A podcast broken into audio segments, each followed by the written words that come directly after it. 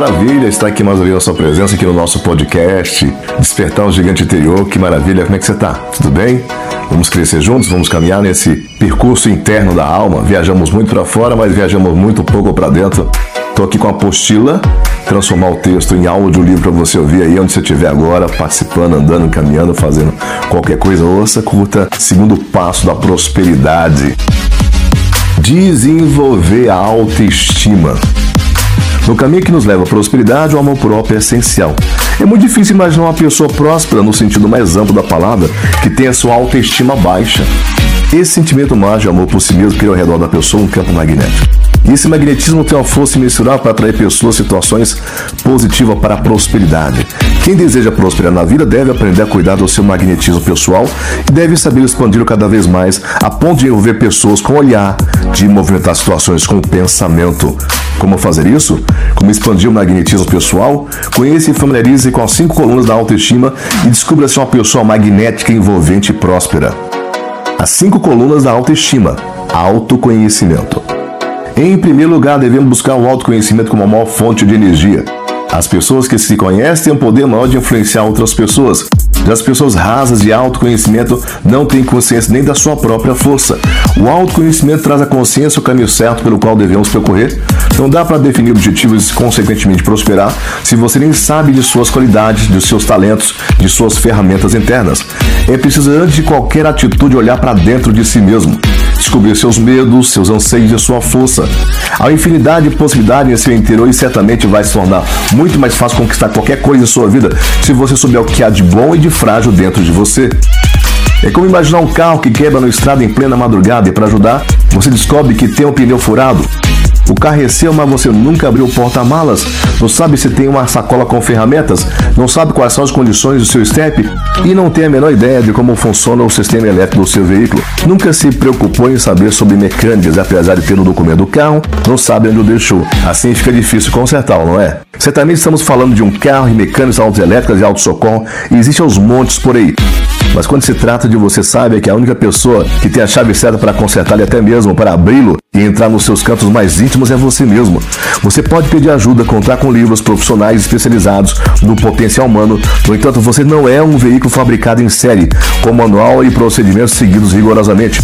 Você é peça única, com material interno exclusivo e somente você mesmo pode fazê-lo desabrochar. Invista no autoconhecimento e descubra detalhes de si mesmo que até você vai se surpreender, porque há muito mais dentro de uma pessoa do que muitas vezes a própria pessoa é capaz de imaginar. Saboreie-se consigo mesmo. Autoaceitação. Despertar a capacidade de se aceitar em qualquer circunstância da vida. Saber que todas as pessoas que pisam nesse planeta têm suas virtudes e qualidades, mas também suas mazelas e sombras. Esse é o grande segredo da alta aceitação. Valorizar a luz que temos, descobrir e reconhecer nossas virtudes e aceitar aquele nosso lado mais doente, mais escuro. Nunca se rejeitar, mas abraçar a parte que sofre e tratá-la com muito amor. Temos uma mania terrível de querer ser aquilo que não somos. Sobre isso, Léo Buscaglia escreveu em seu livro Vivendo, Amando e Aprendendo.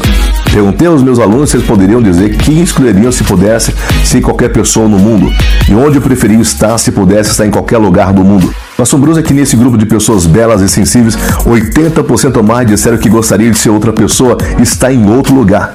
Perguntei quem? Gostaria de ser fulano, Beltrano, Flamoso, de Hollywood, várias pessoas diferentes.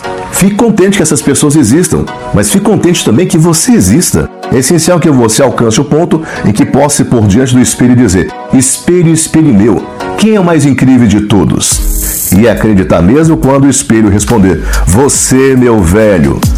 Você pode não ser tão alto quanto gostaria de ser, ou as suas coxas podem ser um pouco maiores do que gostaria, mas você é o melhor que você tem. E quando reconhecer isso, estará progredindo, que bárbaro ou não, ninguém o poderá deter. Fecha aspas. Autoimagem. Somente prospera quem tem uma boa e forte autoimagem. Esse ponto também é fundamental para quem quer crescer na vida.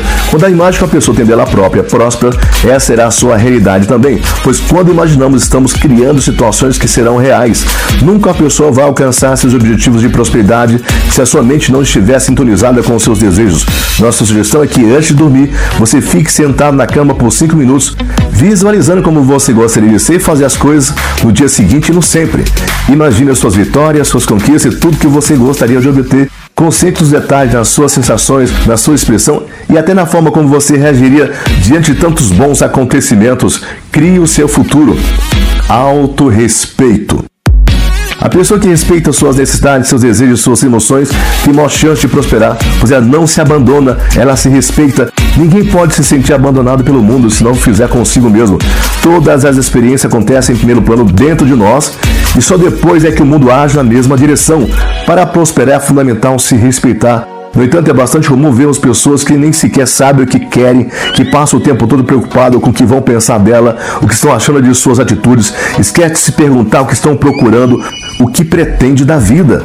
Quando se dão conta, descobrem que o tempo passou, que a vida não parou para esperar por elas e que os anos não voltam atrás. A pergunta mais importante diante de qualquer situação é: eu quero. Nunca se esqueça de que seu coração sempre sabe a resposta certa autovalorização. Isso significa fazer investimento em nossas qualidades e habilidades. Quando valorizamos a nós mesmos, já estamos mais próximos, pois prosperidade é viver com elevados valores. Agora dá para imaginar uma pessoa que não se valoriza em algum aspecto ser próspera? Claro que não. Nós sugerimos que você se considere a pessoa mais importante da sua vida esteja cada vez mais próximo de você mesmo. Reflita e desenvolva essas cinco colunas da autoestima. Seja seu melhor amigo, seja seu próprio remédio lembre-se sempre da frase do Mestre Jesus: O reino dos céus está dentro de vós. A formação da autoestima. A autoestima de uma pessoa está dividida em três fases. Primeira, formação genética e espiritual. A autoestima é influenciada pela herança genética e também sofre influência espiritual. Por exemplo, dois irmãos têm o mesmo pai e a mesma mãe, mas têm comportamentos, atitudes e autoestima em níveis bem diferentes um do outro. Isso se deve ao fato de que, embora tenham sido gerados pelo mesmo casal, cada qual já traz uma bagagem espiritual dentro de si, o que os torna indivíduos exclusivos. Segundo, formação pelo meio ambiente. Tudo o que ouvimos, vemos, sentimos desde a vida intrauterina até a fase adulta influencia nossa autoestima. Bom, em primeiros exemplos são as condições emocionais, físicas e psicológicas de nossos pais e professores, além daqueles que se encarregam de nossa educação e cuidados nos primeiros sete anos de nossas vidas. A cultura de nosso país, o bairro onde moramos, nossos amigos e familiares em geral, enfim, todo o meio ambiente exerce influência sobre nossa maneira de ver e viver a vida, especialmente no que se refere à nossa autoestima. Terceiro, formação pela autoprogramação. Essa fase é mais importante, pois depende de nós, somente de nós mesmos. Ela é construída com base no que repetimos todos os dias para nós mesmos. São os nossos pensamentos que acreditamos ser verdadeiros para nós, nossa autoimagem e autoconfiança. Citamos como mais importante, pois não podemos alterar a genética, a carga espiritual que trazemos, muito menos o que aconteceu no passado, mas podemos mudar o presente e assim o futuro. Para tanto é necessário assumirmos a responsabilidade por nós mesmos, parar de culpar os outros por nossos problemas e começar a viver a vida sempre a partir do agora. Também é necessário transformar os pensamentos, deixando-os cada vez mais positivos e elevados. Sobre a fase da construção da autoestima, existe uma historinha que traça um paralelo entre os primeiros 28 anos de nossa existência, os quatro primeiros setênios, e um guarda-roupa que é mais ou menos assim. Até os 20 anos de idade, quando estamos em pleno amadurecimento pessoal e construindo nossa personalidade, é como se as portas do nosso guarda-roupa permanecessem abertas, receptiva a tudo que o mundo tem a nos oferecer, ou seja, ouvindo, observando, aprendendo. Claro que já temos condições de fazer escolhas, mas como estamos falando de conceitos mais profundos, de personalidade, de maneira de lidar com a vida, essa fase se caracteriza fundamentalmente pelo aprendizado. Assim deixamos que os conceitos, as verdades e os caminhos daquelas que amamos sejam colocados em nosso guarda-roupa. Geralmente quem mais preenche o espaço são os nossos pais, irmãos e pessoas próximas. Ao completarmos 20 anos, ganhamos a maioridade e com ela a tão esperada liberdade. No entanto, não existe liberdade sem responsabilidade, inclusive principalmente em relação a nós mesmos. Portanto, é hora de sentarmos diante do nosso guarda-roupa e olharmos para ele, tentando discernir sobre o que realmente julgamos ser nosso e o que é de outras pessoas.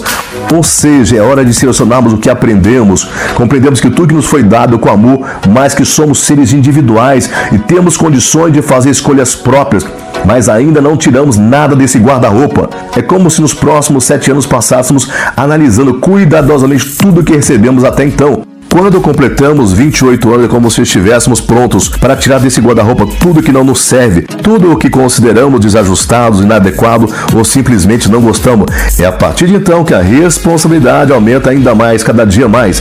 Desde os 21 anos já podemos trabalhar intensamente sobre a última fase da construção da nossa autoestima, ou seja, sobre a autoprogramação. Agora, para que algo entre ou saia de nosso guarda-roupa, depende somente de nossa aprovação. E é somente com autoconhecimento, autoobservação, amor próprio e respeito para conosco mesmo que podemos fazer permissões saudáveis e coerentes com nosso propósito de vida. Lidere a si mesmo se conhecendo.